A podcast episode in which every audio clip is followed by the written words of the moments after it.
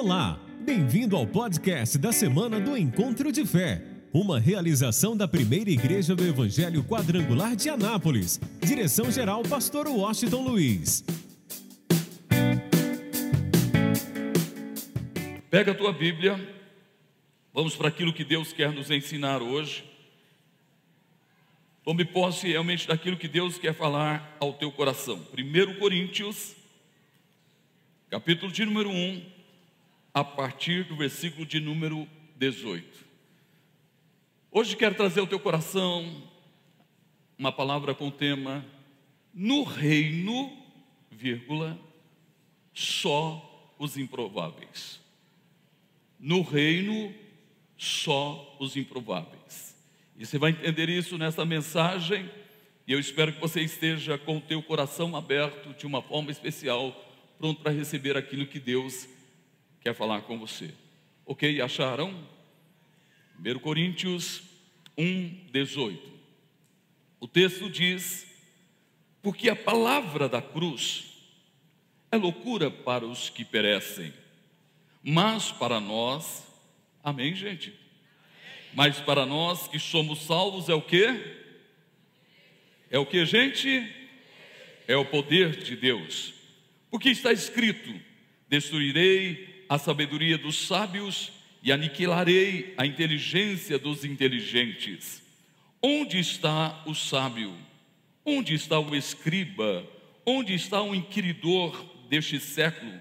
Porventura, não tornou Deus louca a sabedoria deste mundo? Visto como na sabedoria de Deus, o mundo não conheceu a Deus pela sua sabedoria, aprove a Deus salvar os crentes pela loucura da pregação, porque os judeus pedem um sinal, os gregos buscam sabedoria, mas nós, o que está escrito?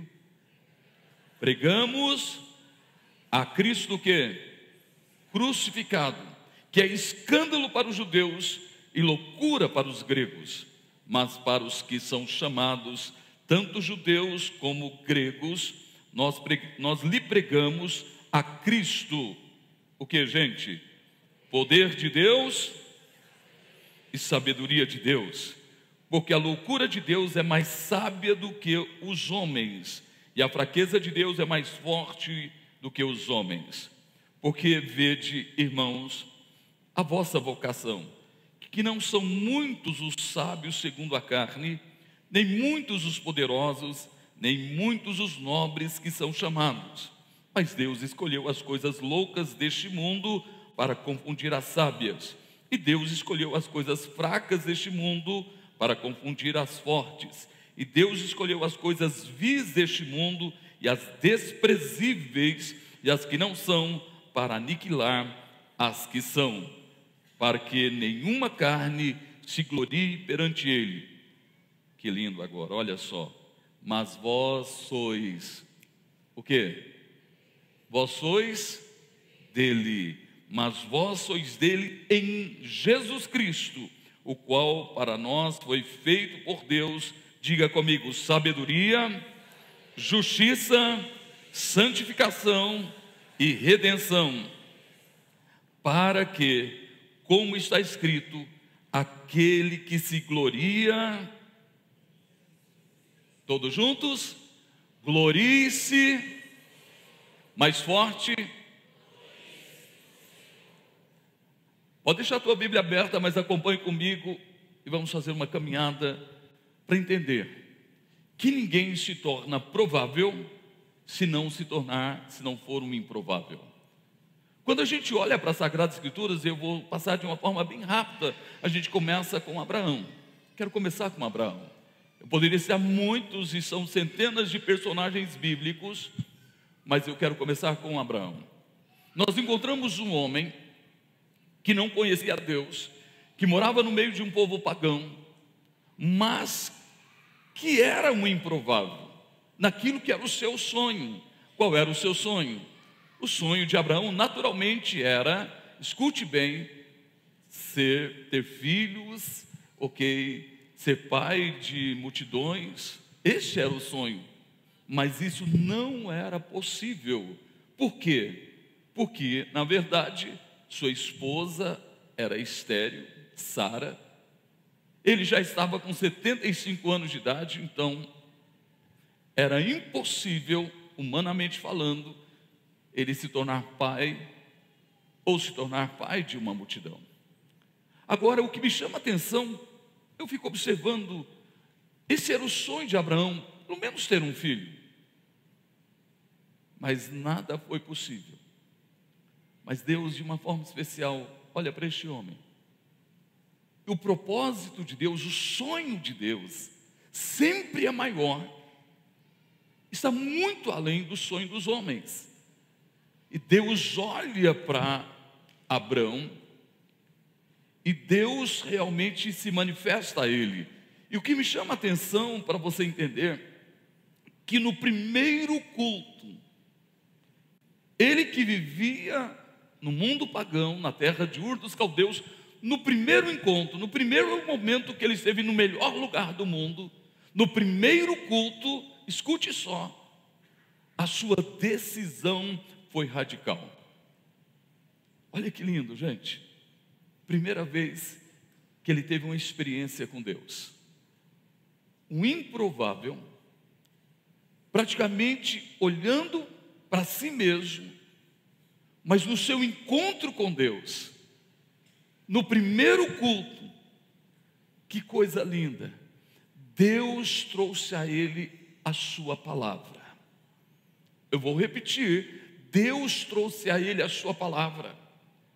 E o que muda a história de uma pessoa não é uma cultura, não é o dinheiro, não é a posição social, o que pode mudar a história de uma pessoa para toda a eternidade. Levanta a tua Bíblia bem alto e diga: é a palavra de Deus. É o que, gente? É a palavra de Deus. E quando Deus lhe trouxe a palavra, quando Deus trouxe a ele a palavra, ele mais do que depressa tomou posse da palavra. E Deus lhe deu uma direção. Ele disse: Olha, sai da tua terra, sai da casa do teu pai, sai do meio da tua parentela. E Deus nem disse para onde ele iria. Disse: Vai para a terra que eu vou te mostrar. Olhe bem, escute isso. Ele recebeu essa palavra, junto com a palavra, ele acreditou na promessa. Deus disse: Eu vou te abençoar. Ok, você será uma bênção. Quem te abençoar será abençoado. Quem te amaldiçoar vai ser amaldiçoado. Olha só, Deus traz junto com a palavra, com a direção, Deus traz as promessas. E vem uma promessa que ele nunca imaginou, nunca sonhou em algo assim. E Deus diz assim: Olha, em ti serão benditas todas as famílias da terra. Sabe por que você está aqui nesta noite fazendo um projeto de vida? Sabe por que você está no melhor lugar do mundo? Levanta a tua mão e diga: por causa da fé de Abraão. Por causa do que, gente? Da fé de Abraão. No primeiro culto, ele deixa tudo, ele tomou posse da palavra, de tal maneira que ele tomou uma decisão radical, recebeu a palavra, guardou em seu coração e começou a viver segundo a palavra.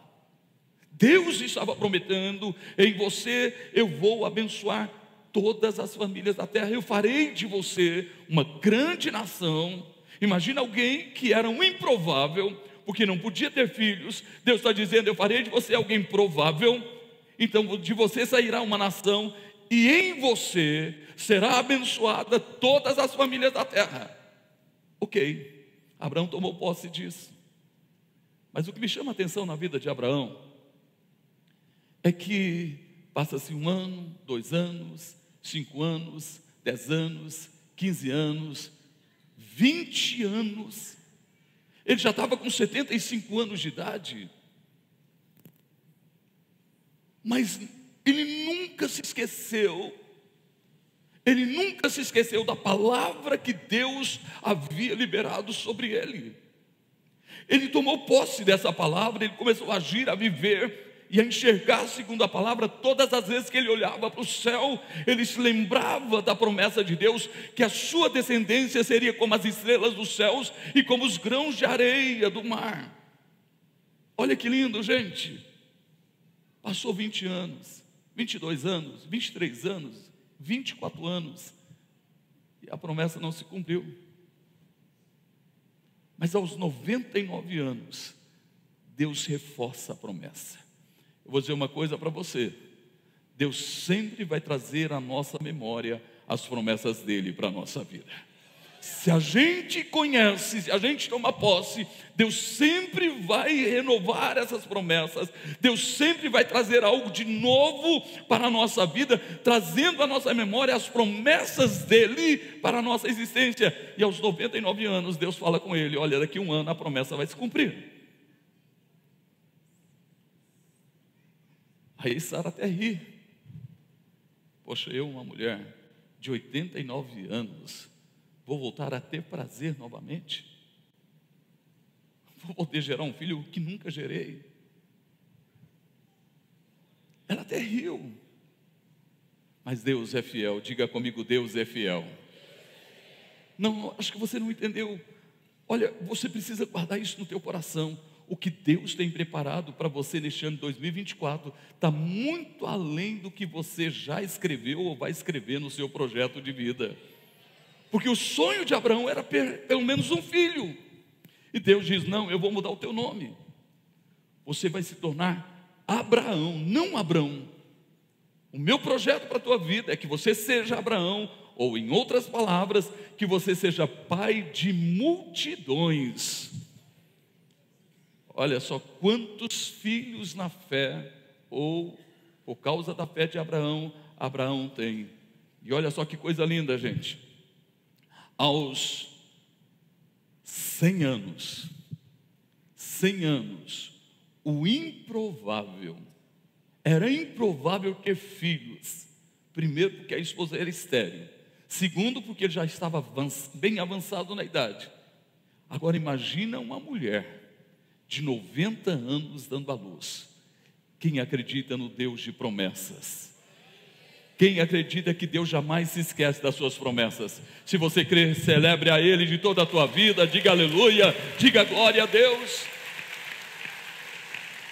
E por isso você pode observar que ele se tornou alguém improvável. E era alguém improvável, mas que tomou posse da palavra e Deus fez do improvável alguém provável. Vamos caminhar um pouquinho rapidamente, não vou falar de Isaac, mas vou logo para Jacó. Quem era Jacó? Primeiro, é alguém que nasceu já no seu nascimento, competindo e comparando-se com seu irmão. O grande problema de muita gente é porque eles vivem se comparando com outros. Vive no, pegando no calcanhar de outros, vive se comparando com outros.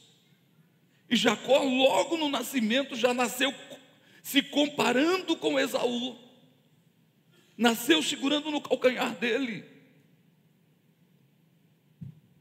Eu não tenho tempo de falar da história de Jacó, mas nós entendemos aí que Esaú perdeu uma grande bênção por um momento por uma coisa que ele precisava num momento, ele se esqueceu de algo maior, que era a bênção da primogenitura. E Jacó é esperto, ele não enganou Esaú. Jacó foi muito esperto. Ele aproveitou a oportunidade, falou: Ok, você está com fome? Então vamos fazer uma troca. Eu te dou uma sopa de lentilha e a bênção da primogenitura é minha. Já, Esaú Isaú perdeu a coisa mais linda e mais importante da sua vida. Por um momento, por uma coisa, uma necessidade que ele estava naquele momento em seu corpo, em seu físico, que era a fome. Quantas pessoas têm perdido as bênçãos de Deus por causa de uma coisa momentânea? Lá na frente, simplesmente ele engana o pai o Jacó se manifesta enganando o pai, se passando por Esaú, e o pai abençoa Jacó no lugar de Esaú. Já avançado na idade, cego, sem enxergar, com todo o jeito de Jacó, ele deu um jeitinho juntamente com a mãe, e agora ele recebe a benção. Quando Esaú chegou, o pai disse: Não tem mais, não tem jeito de abençoar. A única coisa que eu vou dizer para você é que você vai servir o teu irmão. Não tem jeito. Mas escute só. Mas o Jacó, trapaceiro, que mentiu para o pai, enganou o pai, mas Deus tinha um propósito para o trapaceiro. Eu estou aqui para dizer para você que Deus tem propósito para todos os homens na face da terra. Cabe a cada um de nós tomarmos posse ou não do propósito. E você logo de cara começa a entender que algo começa a mudar na vida de Jacó.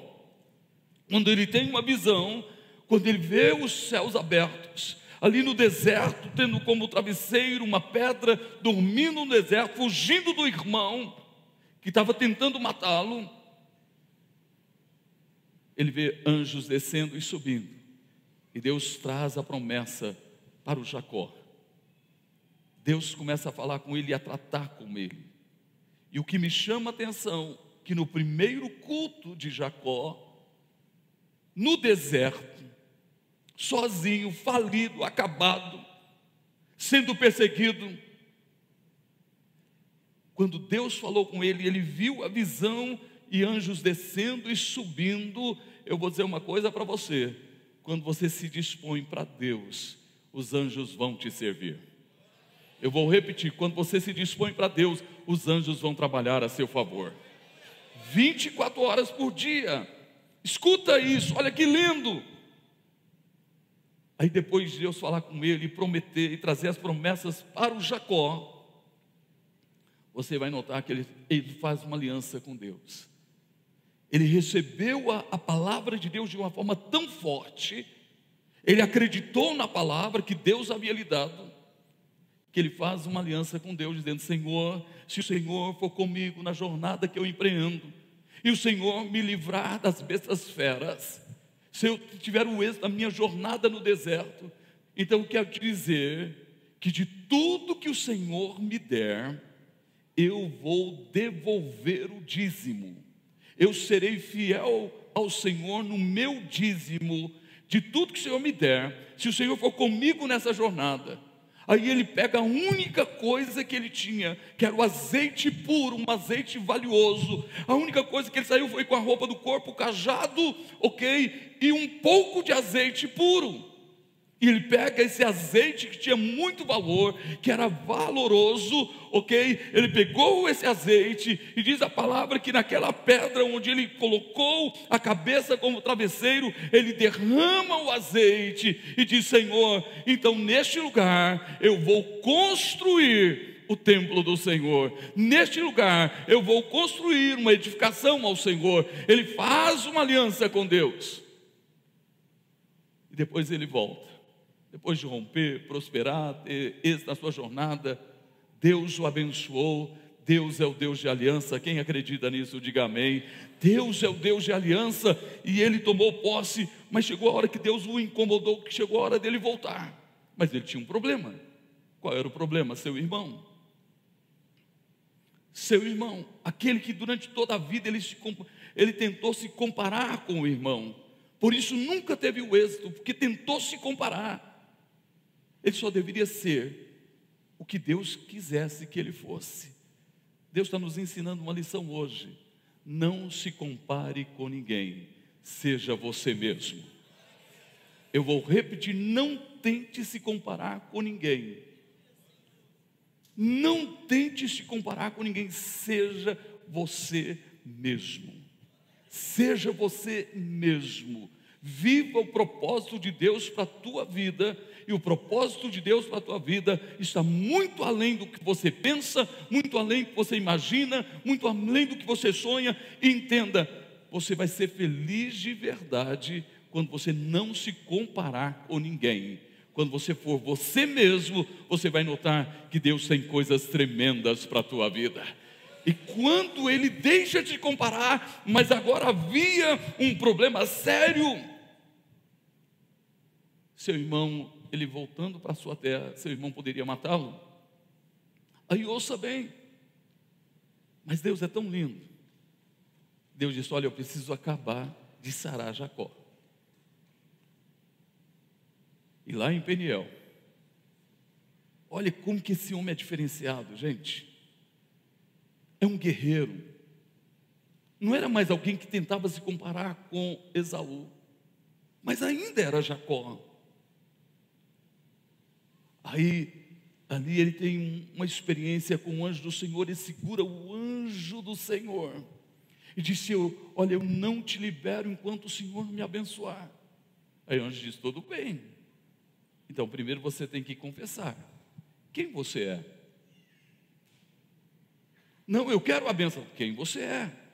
Até aqueles dias Algum tempo atrás, alguns momentos, ele enganou, ele tentava se comparar com outras pessoas, ele tentou enganar outras pessoas, mas agora o anjo do Senhor estava dizendo: Quem você é? Aí ele não aguentou, disse: Olha, para minha história mudar, eu preciso passar pelo processo do arrependimento, eu preciso confessar quem eu sou. Então ele disse: Eu sou Jacó. Aí o anjo, praticamente, deixou uma marca Jacó sai de Peniel mancando. Era uma marca. Uma marca que iria acompanhar Jacó todos os dias da sua vida. E aonde ele passasse, alguém iria perguntar: O que aconteceu com você? Ele tinha que responder: Eu lutei com um anjo. Eu lutei com o Senhor.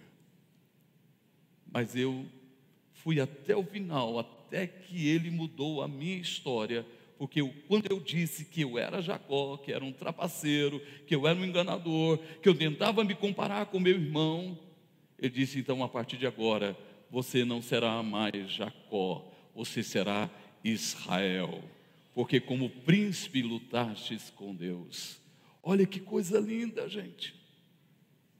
Mas interessante, quando a Bíblia diz, não fala o Deus de Abraão, não fala o Deus de Isaac, fala, não fala, não, quer dizer, a Bíblia fala o Deus de Abraão, não fala o Deus de Abraão, o Deus de Isaac e o Deus de Israel. A Bíblia diz o Deus de Abraão, o Deus de Isaac, o Deus de Jacó. Para você entender que só toma posse do propósito quem reconhece que é um improvável. Ele sabia que ele era um improvável, nunca poderia ter mudado a sua história em relação ao seu irmão. Mas quando ele confessa, eu sou um improvável, só Deus pode mudar isso. Então, Deus faz dele um improvável, um provável. Vamos mais ainda, e um filho. O nome dele é José, o menor na sua casa, o amado, paparicado pelo pai, mas odiado pelos seus irmãos. Mas que teve um sonho aos 17 anos. Um sonho. Foi a primeira experiência que ele teve com Deus, apenas ouvia falar de Deus, do Deus de Abraão, do Deus de Isaac, do Deus de Jacó, mas ele pessoalmente nunca tinha tido uma experiência tão real com Deus. E ele tem um sonho, aos 17 anos de idade. Ele tomou posse do sonho. Os seus irmãos se curvando diante dele.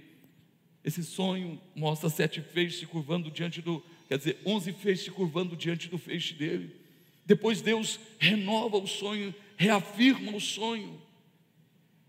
E ele, ele começa a ver a, as estrelas, onze estrelas, o sol e a lua se curvando diante dele. Gente, você precisa entender isso. Eu estou aqui para dizer para você nesta noite: Deus tem sonhos para você. Não, acho que você não entendeu. Deus tem sonhos para você. Vou repetir: Deus tem sonhos para você. Deus tem sonhos para você. Eu espero que você tome posse do sonho, dos sonhos de Deus para a tua vida, como José. Ele tomou posse dos sonhos de Deus para a sua vida, de tal forma, mesmo sendo improvável, o menor na sua casa, mesmo amado pelo pai, mas o improvável em ser alguém que os irmãos iriam se curvar diante dele, jamais na cultura oriental, um irmão mais velho, ou um pai ou uma mãe se curvaria diante de um, de um do caçula. Nunca. Isso era improvável. E ele, sabendo que era um improvável, mas que Deus queria fazer dele alguém improvável. Escuta isso. Os seus irmãos tentam matá-lo, mas depois desistem, lançam ele no fundo do poço. Depois os irmãos os, o vendem e ele vai servir na casa de Potifar. Vai servir lá na casa de Potifar. Escuta, e quando ele começa a falar, poxa, agora a coisa começa a melhorar, onde ele colocava a mão, Deus ia prosperando, porque ele nunca desistiu do sonho de Deus para a sua vida.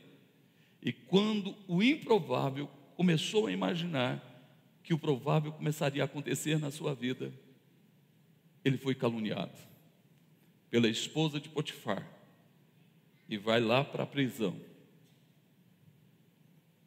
Parece que o sonho era improvável, era impossível, mas você nunca vê José reclamando, murmurando, lamentando, olha, xingando com raiva, com mágoa, com ressentimento, com ódio. Ele não deixou que o seu passado o prendesse. Não permitiu que a traição dos seus irmãos e o ódio dos seus irmãos o prendessem e o, o impedissem de viver um propósito ou sonho de Deus.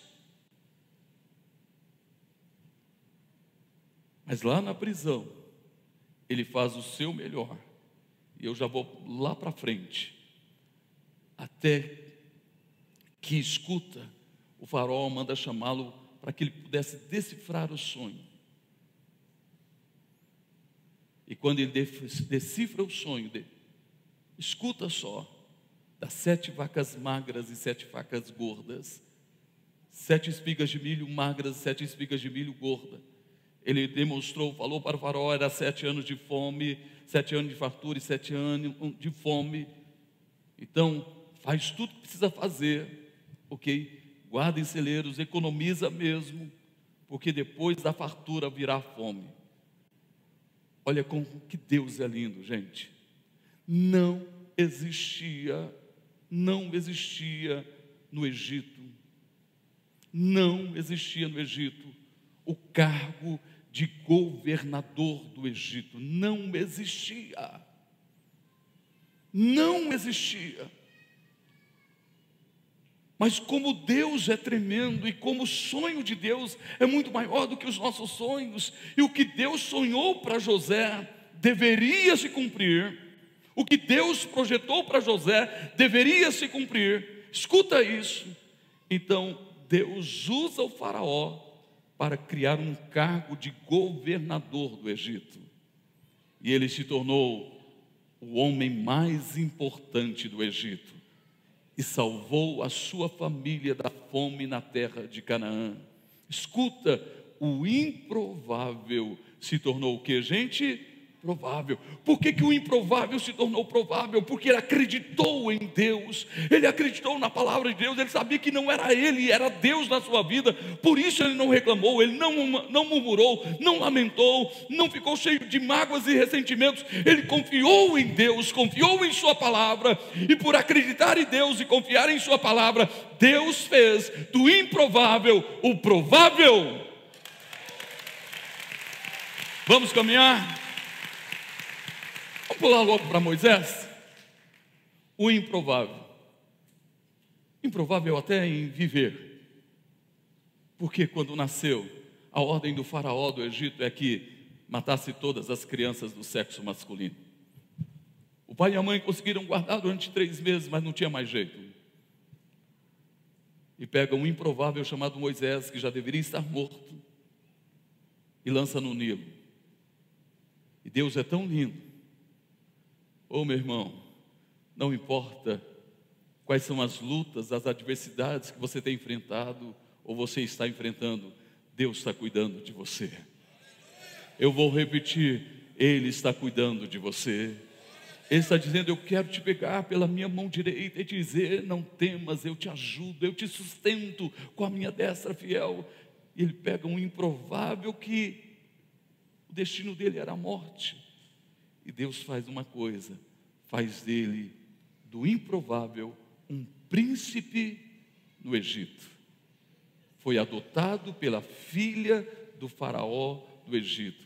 E a própria mãe, sem a filha do Faraó do Egito saber, a mãe teve a oportunidade de educar o filho, falando do Deus de Abraão, de Isaac e de Jacó. E ouça bem, quando ele chega aos 40 anos, ele se achou provável que podia resolver a coisa. Porque esse é o problema de muita gente.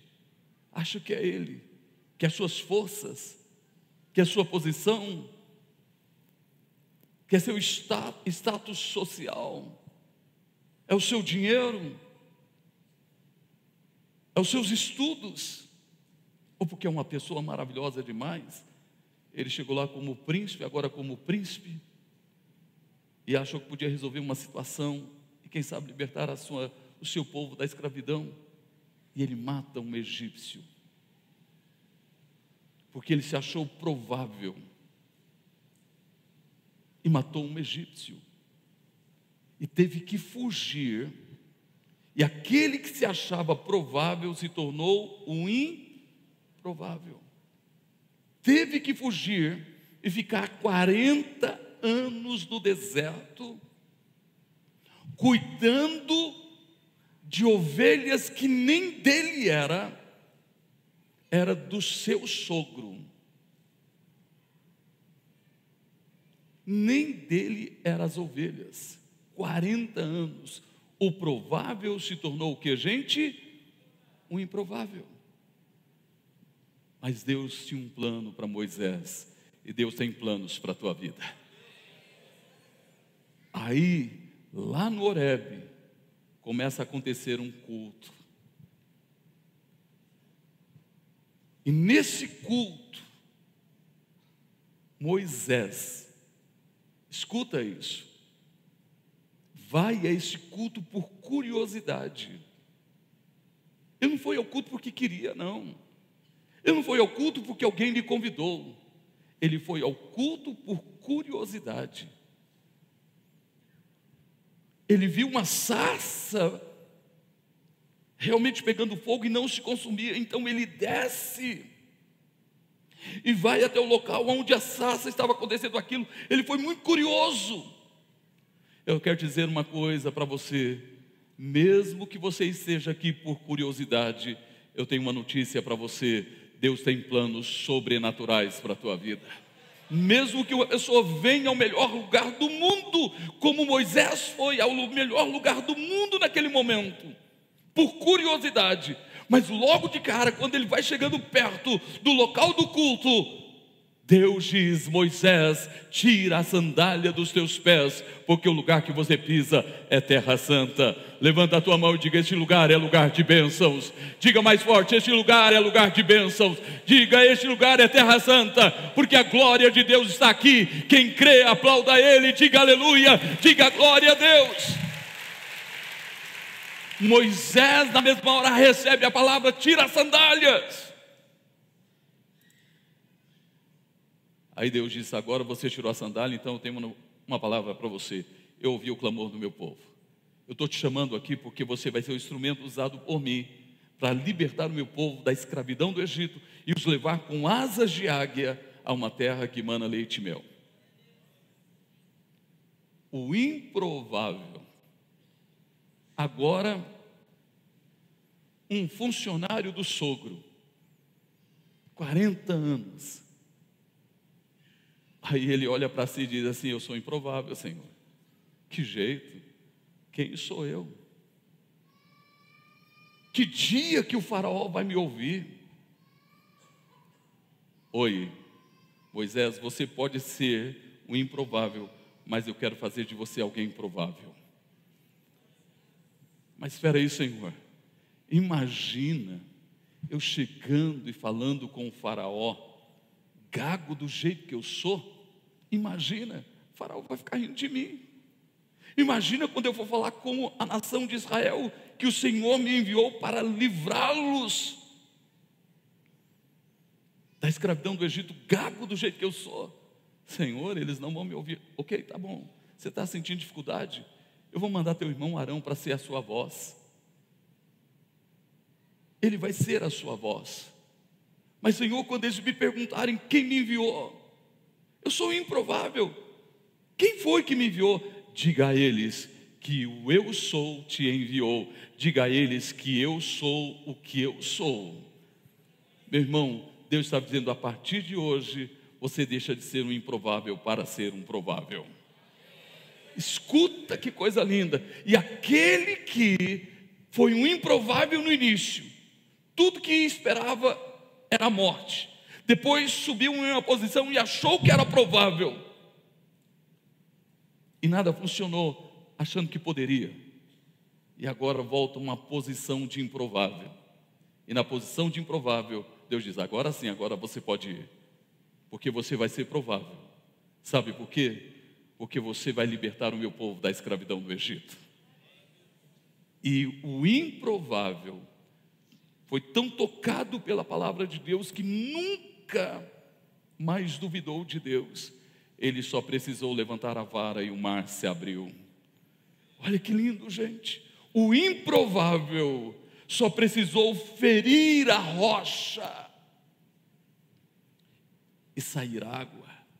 O improvável só precisou, na verdade, orar, falar com Deus, e Deus mandou maná 40 anos no deserto o improvável, aquele que na verdade não se sentia ninguém, se tornou um instrumento nas mãos de Deus para conduzir o povo pelo deserto até a entrada de Canaã. Eu estou aqui para dizer para você: prepare-se, porque neste ano Deus vai agir na tua vida de uma forma tão extraordinária, tão poderosa, que você vai conduzir muita gente para Nova Jerusalém, para ter um encontro com Jesus, para a vida eterna você vai conduzir muita gente com o evangelho da cruz e você vai salvar muitas pessoas. Sabe por quê? Porque você é um escolhido de Deus.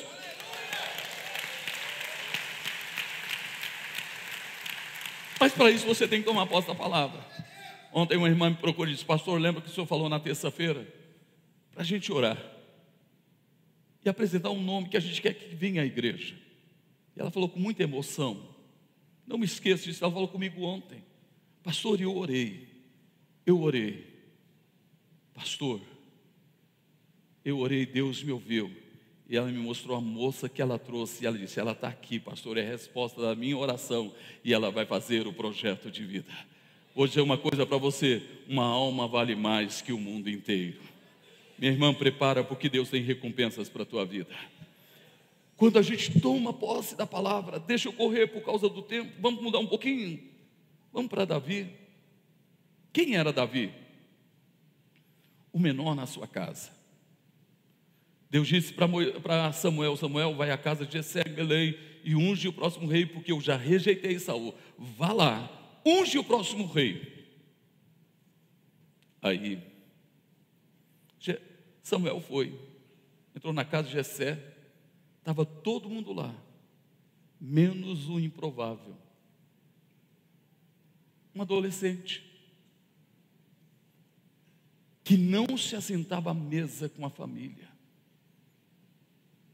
E era tão, tão deixado para lá e não tinha nem tanta importância que o pai jamais confiou nele as melhores ovelhas. Ele cuidou das malhadas, que tinha menos valor e não se assentava à mesa com a sua família. Não tinha tanta importância. Ele podia ser aquele dizer assim: olha, ter um complexo de inferioridade. Ele podia ser alguém cheio de mágoas, de ressentimento, ter um sentimento de rejeição. Mas Deus olha para este adolescente, lá no campo, mesmo não se assentando à mesa com a sua família, mesmo não sendo lembrado, ele está cuidando das ovelhas que não tinham muito valor, mas cuidando das ovelhas que não tinham muito valor, ele fazia o seu melhor. O seu melhor. e lá cuidando das ovelhas, em vez de xingar, reclamar, ficar magoado, ter algum complexo, ele pegava a sua harpa e louvava a Deus, dizendo, cantando: O Senhor é o meu pastor, ele me guiará para sempre pelas águas tranquilas, ele me guiará para sempre, sempre sempre, Ele me guiará para sempre, sempre, sempre, ano após ano. Não se assentava à mesa, mas não tinha nenhum sentimento, nenhum sentimento de mágoa ou de ressentimento. Ele continuava cantando: O Senhor é o meu pastor, Ele me guiará para sempre pelas águas tranquilas, Ele me guiará para sempre. Levanta a tua mão, cante assim: sempre, sempre, Ele me guiará. Sempre, Ele me guiará. Quem acredita que o Senhor quer te guiar este ano, celebre a Ele de verdade, de toda a tua vida. Aí olha só, gente. Aí Jessé manda passar o filho mais velho, o primogênito. Formoso, fortão, bonito, maravilhoso. Aí Samuel olhou e falou: Poxa, é esse. Na mesma hora, Deus disse para o profeta Samuel: Não é este. Não é. Eu não olho a aparência, eu olho o que, gente? Eu olho o que?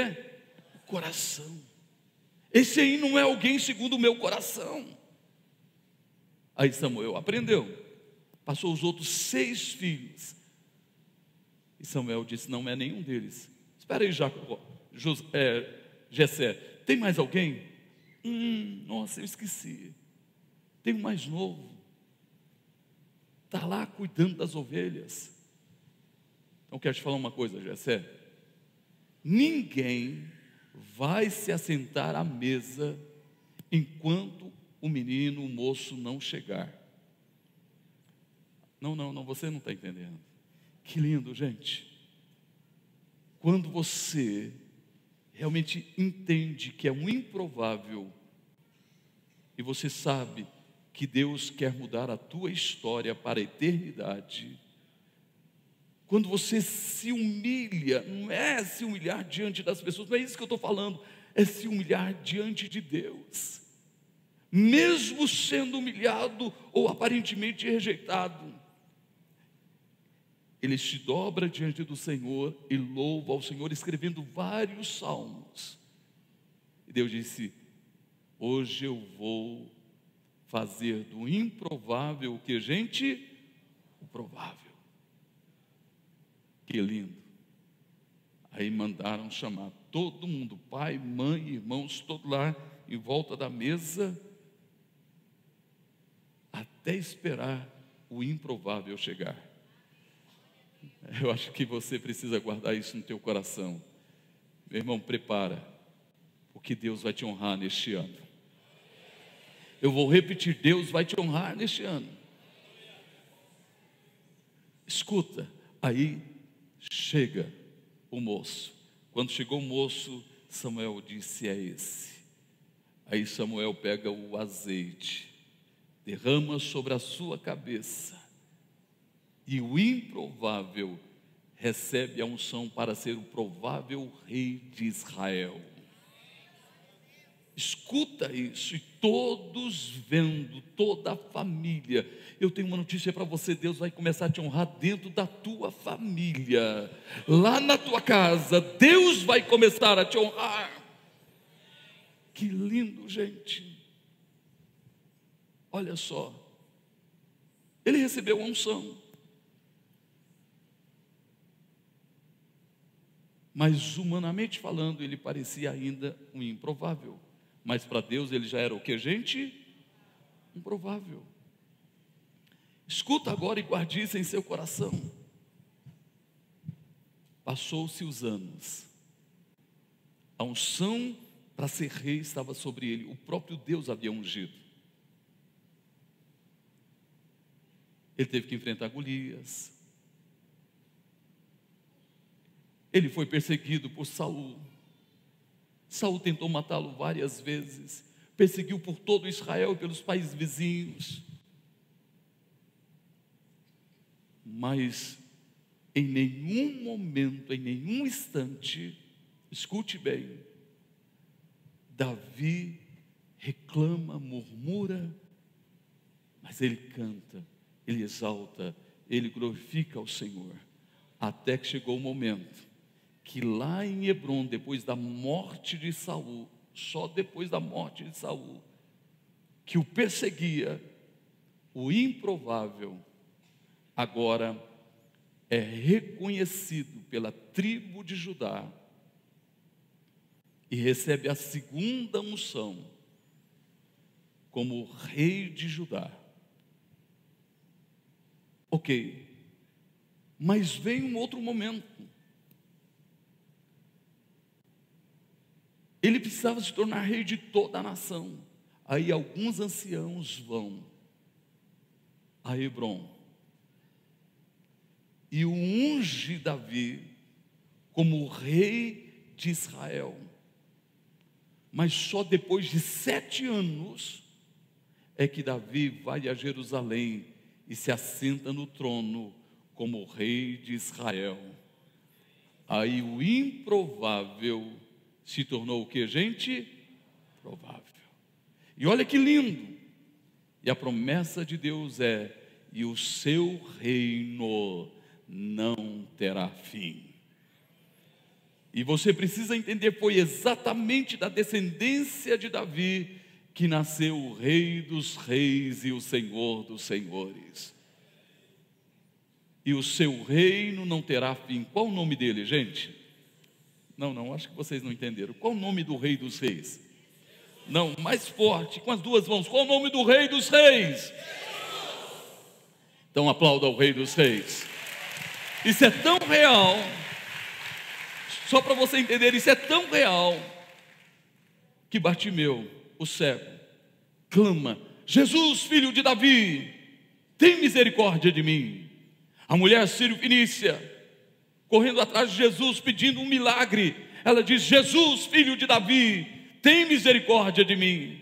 Imagina, do improvável, Deus o fez provável, e desse provável nasceu o Salvador e o Senhor Jesus Cristo. Vamos lá. E quando você vai caminhando um pouquinho mais para frente, quem que você encontra? Você encontra Jesus pegando improváveis, pescadores, iletrados, e faz desses homens sem muita cultura prováveis. Improváveis, que dia que um improvável, um pescador, pensou que poderia ser um discípulo de Jesus e se tornar o apóstolo Pedro, que até a sombra dele curava os enfermos. Um Tiago, um João, um odiado por todos, como Levi, um publicano, considerado pecador. Que dia? Vamos mais ainda. Que dia? que uma mulher que foi pega em adultério. E chegam para apedrejar, diz, Senhor, e aí? A lei de Moisés diz que essa adúltera tem que ser apedrejada. Jesus não chamou aquela mulher de prostituta. Jesus a chama de mulher. Era algo realmente importante. E depois que todos desistiram porque tinham pecados e não apedrejaram aquela mulher, Jesus disse: mulher, ela pergunta, Senhor, Jesus pergunta, mulher, onde estão os que te acusavam? Ninguém te condenou? Ela disse, ninguém, Senhor. Ele disse, nem eu te condeno. Vai e não peques mais. E uma improvável se tornou o que, gente? Provável. Vamos mais ainda, uma samaritana cinco maridos. E o que ela estava agora Não era nem marido dela, era uma amante. E Jesus pega essa mulher e faz dela uma missionária em Samaria. Uma improvável se tornou o que, gente? Provável. Vamos mais ainda, Maria Madalena. Quem era Maria Madalena? Uma mulher que dela saiu, era uma louca, lunática, que dela saiu sete demônios. Jesus pega uma louca, uma lunática, uma improvável e faz dela o que, gente? E foi a primeira, a improvável, foi a primeira a ver o Jesus ressurreto. Foi a primeira que se levanta e sai e diz para todo mundo: Ele não está no túmulo, o túmulo está vazio, Jesus ressuscitou. Por último, por último, para nós encerrarmos, alguém que sentia provável, Saulo, o cara, sentia o máximo, improvável, soberbo, orgulhoso, estudou aos pés de Gamaliel, o maior teólogo da época, tinha o título de cidadão romano, era um título caríssimo. Ele tinha o um título, e era um fariseu soberbo, orgulhoso, que quando pegaram as roupas do de Estevão, que foi apedrejado, e lançaram aos pés de Saulo, Aí ele sentiu mais provável ainda e mais poderoso. Ele vai lá e procura o sacerdote, diz, olha, me dá a carta, eu quero ir a Damasco e eu quero prender todo mundo que é do caminho. O provável, o soberbo, o orgulhoso. Mas ouça, ele teve um encontro com aquele que muda a vida e a história das pessoas. E nesse encontro, no seu primeiro culto com Jesus, quem veio para um encontro com Jesus aqui? Quem veio para um culto com Jesus aqui, diga amém. Deixa eu cantar uma música com vocês muito antiga. Diz assim: Nesta noite feliz, neste santo lugar, eu marquei seu amor, sua paz, eu marquei. Quem veio para encontrar com o Senhor aqui?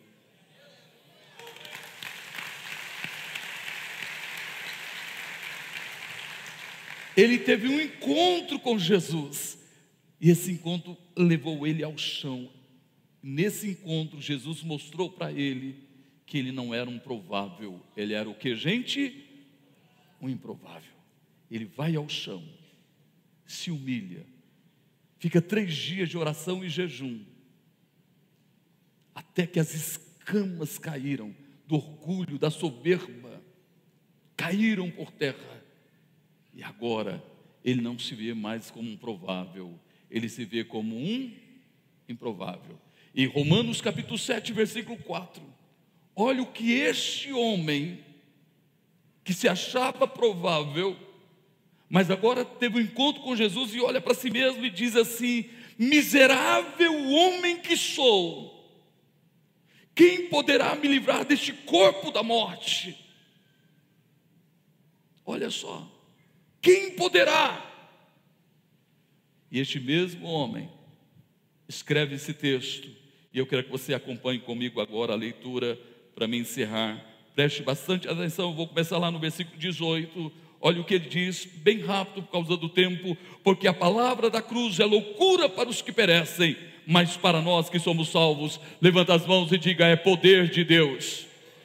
Diga mais forte: é poder de Deus. Olha o que diz o versículo de número 19: porque está escrito: destruirei a sabedoria dos sábios e aniquilarei a inteligência dos inteligentes. Onde está o sábio? Onde está o escriba? Onde está o inquiridor deste século? Porventura não tornou Deus a louca sabedoria deste mundo, visto como na sabedoria de Deus o mundo não, não conheceu a Deus, pela sua sabedoria, aprove a Deus salvar os crentes pela loucura da pregação. Sabe, nós somos improváveis e nos tornamos, nos tornamos prováveis quando nós passamos pela cruz. Só a cruz pode mudar a nossa vida, só a mensagem da cruz pode mudar a nossa sorte. Só a mensagem da cruz pode nos tornar realmente participantes do reino. Mas para isso você tem que entender, eu tenho que entender que nós somos improváveis. Versículo 22: Porque os judeus pedem um sinal, os gregos buscam sabedoria, mas nós pregamos a Cristo crucificado, que é escândalo para os judeus e loucura para os gregos, mas para os que são chamados. Tem, chama, tem alguém aqui que foi chamado por Deus? Dá um sinal assim mas os que são chamados, escute, nós lhe pregamos a Cristo, poder de Deus e sabedoria de Deus, porque a loucura de Deus é mais sábia que os homens, e a fraqueza de Deus é mais forte do que os homens, porque Vede, irmãos, a vossa vocação, que não são muitos os sábios segundo a carne, nem muitos os poderosos, nem muitos os nobres que são chamados, mas Deus escolheu as coisas loucas deste mundo, Deus escolheu as coisas praticamente vis deste mundo, Deus escolheu as coisas fracas deste mundo. Sabe uma coisa? Você imagina o que vão dizer? Você tem pós-graduação, você é um cara bem sucedido.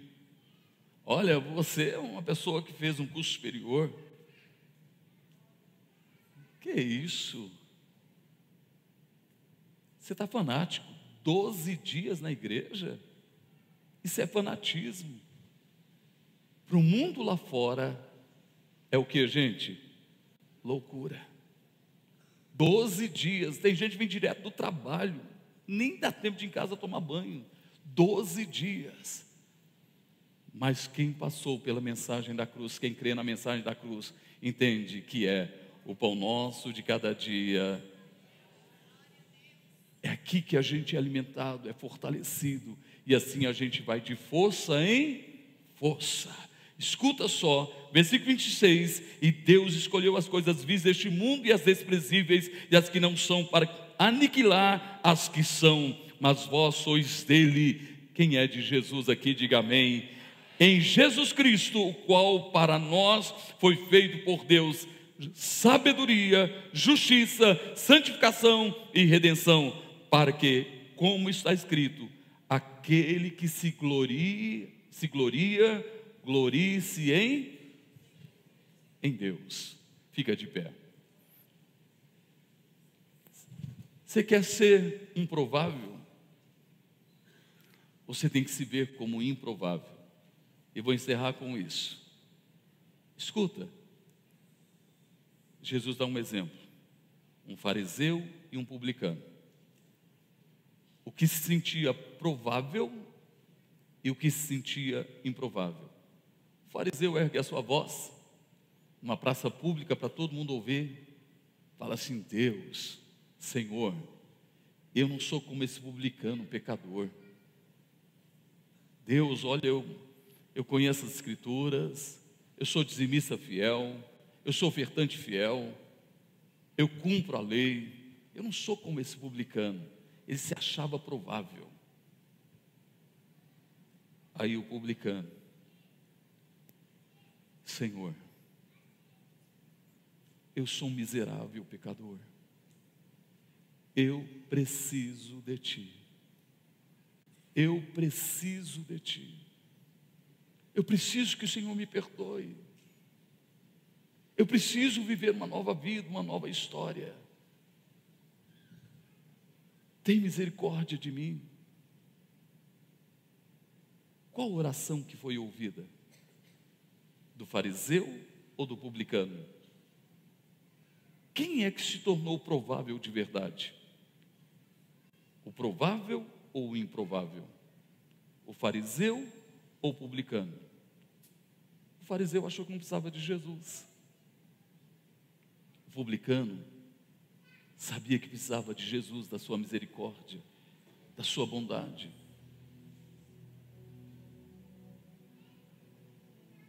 O fariseu achou que não necessitava, o publicano sim. Ele sentia improvável, porque nós precisamos entender o que ele disse. Olha o que Jesus disse: sem mim nada podeis fazer. Você quer um ano abençoado? Quem quer um ano abençoado? Você precisa de quem? Precisa de quem, gente? Precisa de Jesus.